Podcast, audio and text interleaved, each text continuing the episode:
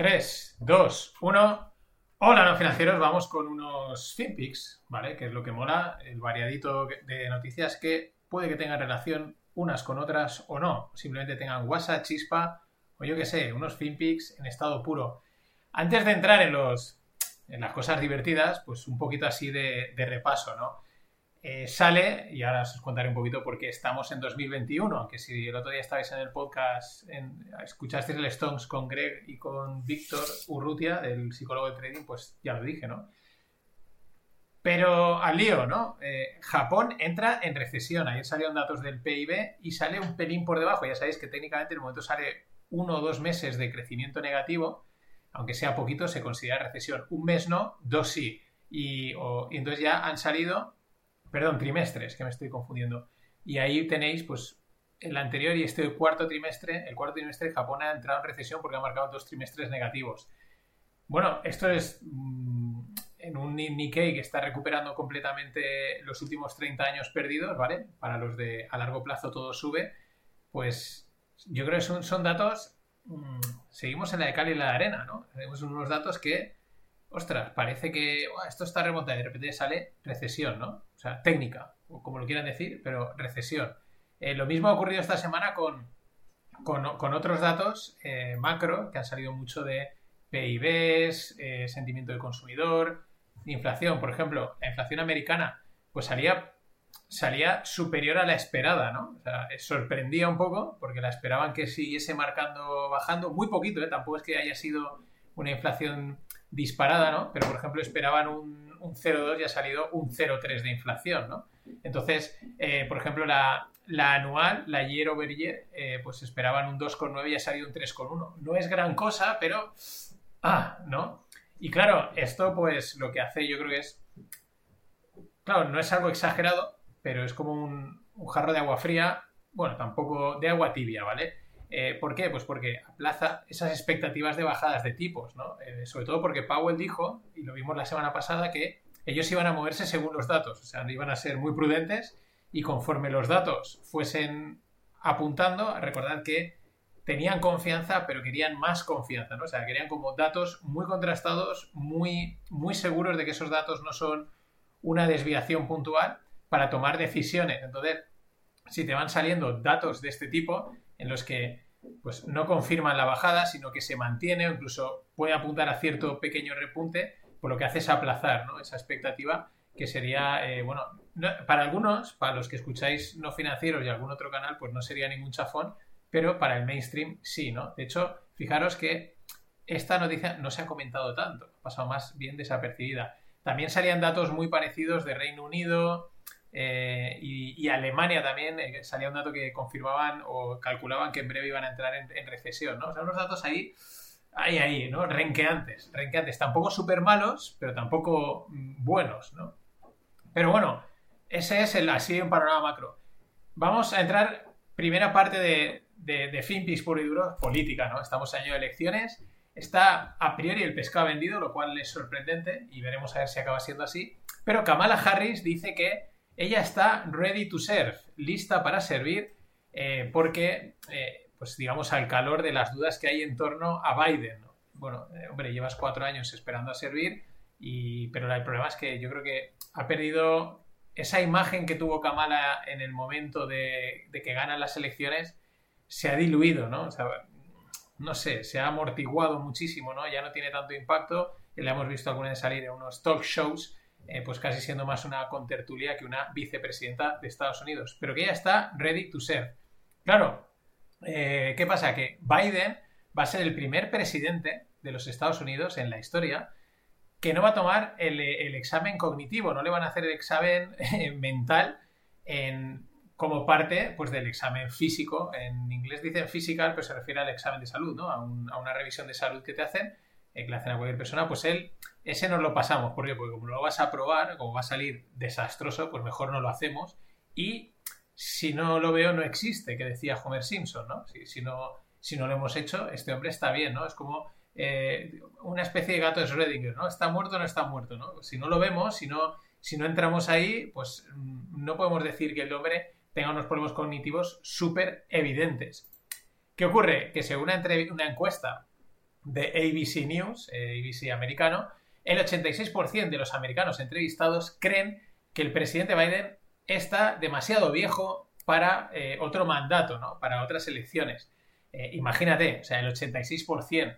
Eh, como bien dice Liquidity, que es la cuenta de memes que el otro día salió en Financial Times desvelando su cara, y la verdad es que este tío es para mí, o sea, llegar a triunfar con los memes es, lo envidio, o sea, vamos, brutal. Recordad el mítico meme cuando salió la, vacuna, que de pues, todo el mundo bailando y todas las acciones disparadas, ¿no? Un poco como estamos ahora.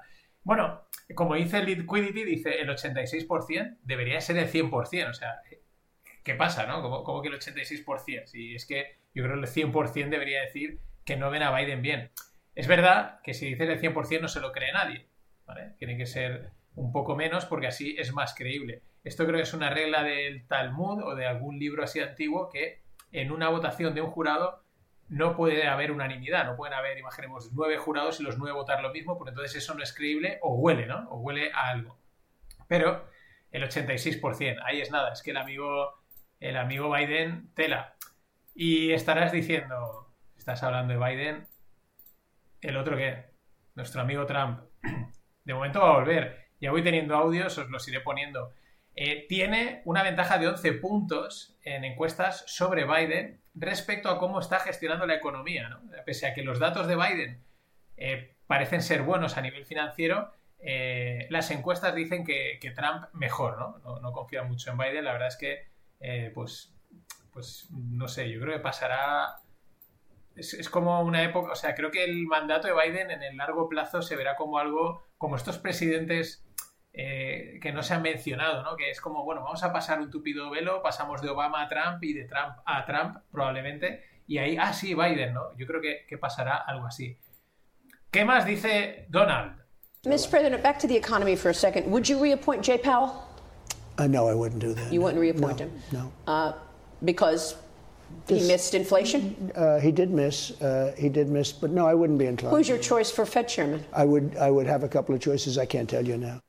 Mr. President, back to the I can tell you now, ¿no? Está, le está preguntando en una entrevista en Fox News eh, si pues va, reelegiría eh, Trump a, a, Jerome Powell, a nuestro amigo G. Powell, eh, para presidente de la, de la, Fed, de la Fed.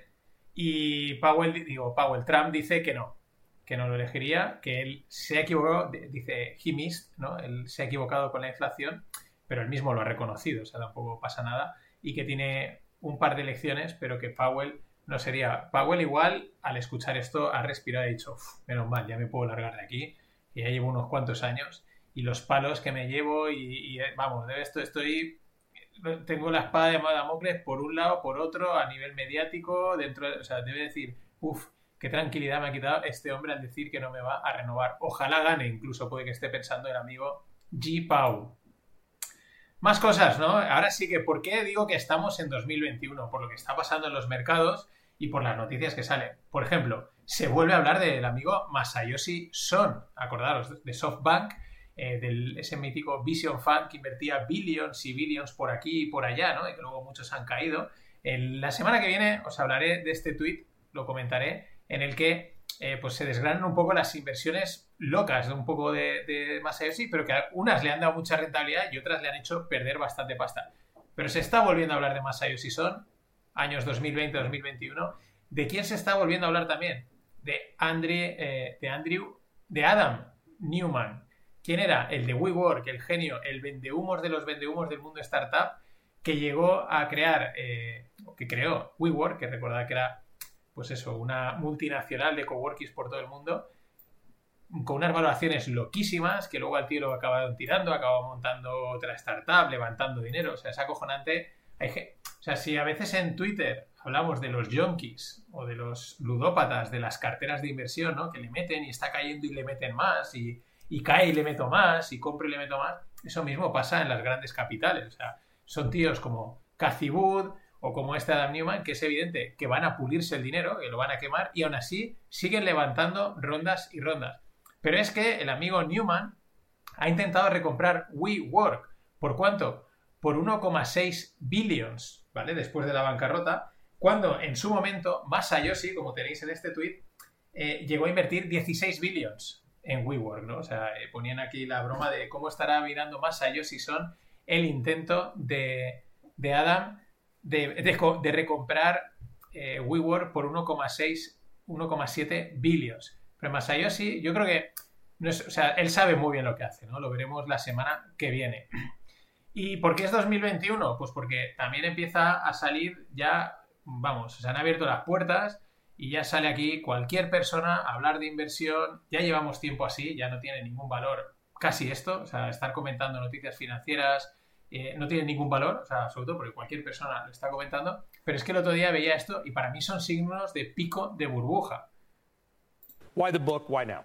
Well, it's interesting. This is the third in my trilogy, and I wasn't planning on doing a third one, but I had the privilege. Well, if you're going to do a trilogy, you would need a third one. I wasn't counting on a third one.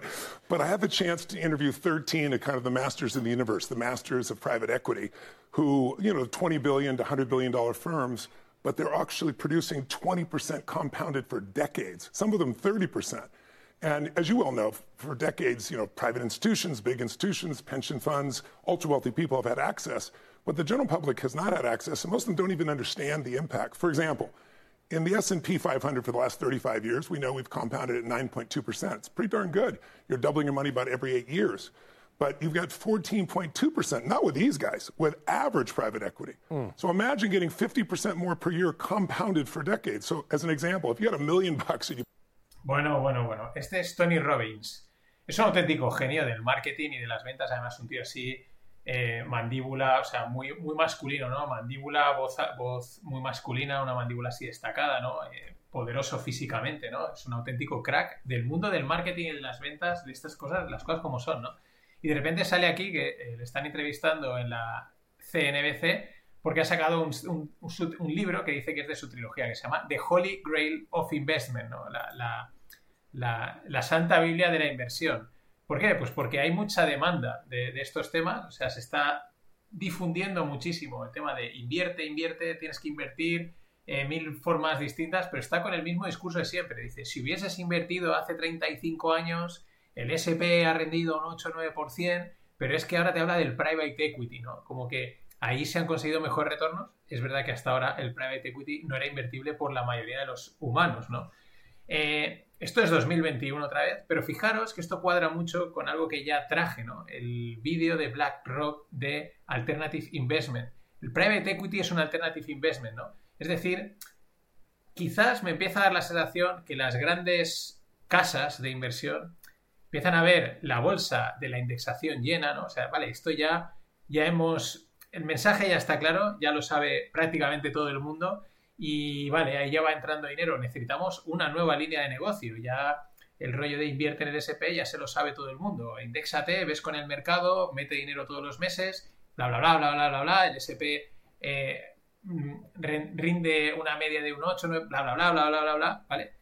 Ah, vamos a abrir otro, las inversiones alternativas, el private equity. Van a empezar a salir, ya han salido en España algunos y van a empezar a salir, creo que fondos de private equity a nivel retail, ¿no? Hay que abrir líneas de negocio y seguir captando pasta. Y aquí, cuando te aparece un tío como Tony Robbins, crack del marketing, a dar lecciones de inversión porque se ha entrevistado con los mejores, esto es que, es, es que son de libro esta gente, pues es que estamos en 2021. Viva la fiesta, hemos vuelto a Disneyland. O sea, pensábamos que habían cerrado Disneyland, como decía eh, Taleb, y no, es que lo han reabierto, estaban simplemente, cerraron, estaban limpiándolo un poquito y han vuelto a reabrir Disney y LAN. Mucho cuidado, para mí este tipo de mensajes, como decía eh, Ismael Clemente, de esta gente son eh, anécdotas que llamaban a Ismael Clemente. Su, por ejemplo, es un apartado que tengo en el Telegram del club. Cuando veo una anécdota, la meto ahí, ¿no? Que son como símbolos de mucho cuidado, porque estos son símbolos de pico de burbuja. Esta semana recibí otro símbolo, otro signo, este solo lo voy a comentar en la queda del club que haremos mañana. Eh, más símbolos, o más símbolos no, más signos de que estamos en 2021, lo que ha pasado con Lyft. Lyft es una empresa que es como Uber, que cotiza en bolsa, y esto ha sido espectacular. O sea, esto ha sido, es que os va a recordar, un poco es muy parecido a lo que pasaba con GameStop. Acordaos con los cines AMC, los Theater, que decían que de repente decía una noticia que era una puta mierda y cogían y boom, y se disparaba para arriba la empresa y decían, pues esto no tiene ningún sentido, pues que es que, van a cambiar el modelo de negocio y era una, era una chorrada de una casa. Bueno, ¿qué ocurre con Lyft esta semana? El CFO, el Chief Financial Officer, el que manda en las finanzas, eh, publica el 8K. El 8K pues, es uno de los informes que tienen que publicar allí eh, pues, con información financiera de la empresa. ¿no? Y en ese 8K dicen que esperan que eh, los márgenes de EBITDA, o sea, los márgenes de beneficio, rendimiento de, beneficio en pocas palabras, antes de impuestos, crezcan en 500 puntos básicos. Claro, automáticamente, ¿qué hace la cotización? ¡Bum! Castañazo arriba, pero castañazo, vamos, se dispara al estilo GameStop. Claro, eh, le dicen que te has equivocado. ¿Cómo? Ah, sí, que no son 500 puntos básicos, que eran 50, ¿no? Y emiten una corrección, una cifra, corrigiendo esos 500 puntos básicos a 50 eh, puntos básicos. Y automáticamente Lyft se desploma. O sea, eh, había pasado de subir un 65% a apenas subir un 10%. Es que es, eh, vamos, aquí tenéis los memes, que es lo que mejor lo refleja, ¿no? Dijiste 500 puntos básicos y sale el gatito diciendo, no, me refería a 50, ¿no? O este de eh, Victoria Beckham y Beckham diciendo, esperamos 500 puntos básicos, sé honesta, estoy siendo honesta, va, tu acción ha subido un 67%, eh, di, sé honesta. Dice, bueno, eso, ha sido un error tipográfico, son 51 puntos básicos. Esto es muy parecido a lo que vimos hace exactamente dos años. La memoria es súper corta y el mercado es eh, viral, agresivo, mm, sin contemplaciones, todo a una. Y para cerrar, tres fan facts o no, ¿vale? Según cómo se miren. Este es mm, este es el alcalde de la línea a raíz de la desgracia que pasó este, el pasado fin de semana, desgracia, asesinato de unos narcos que con una lancha al final acabaron matando a tres guardias civiles, ha generado mucho revuelo. Entonces sale el alcalde de la línea de la Concepción a decir esto. Que es un problema que tenemos allí, por supuesto, pero que repito, si no se consumiera aquí en el resto de España, probablemente no estaríamos hablando de lo que estamos hablando. A lo mejor la solución es legalizarlo. Por cierto, también se consume tabaco, también se consume alcohol y a lo mejor a partir de ahí cortamos con el narcotráfico. Esto, que es una casualidad, ¿eh? os lo digo sin ninguna ironía, o sea, la frase no, está, no tiene una intención, es... pero cuadra mucho con lo que he comentado más de una vez. La legalización is coming, ¿no? O sea, yo creo que esta frase de igual hay que legalizarlo, no se le hubiese ocurrido decirla hace 5, 6, 7, 8 años.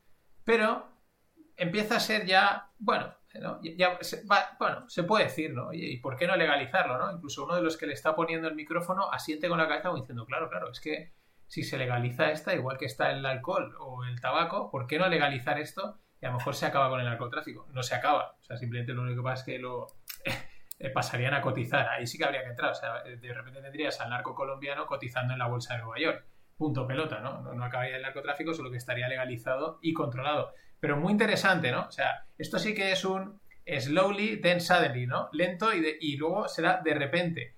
Van sonando, vemos viendo por ahí de vez en cuando, unas son casualidad como estas, otras son intencionadas, que apuntan a, un a una posible legalización, que aún queda tiempo, pero que ahí van dando pasos.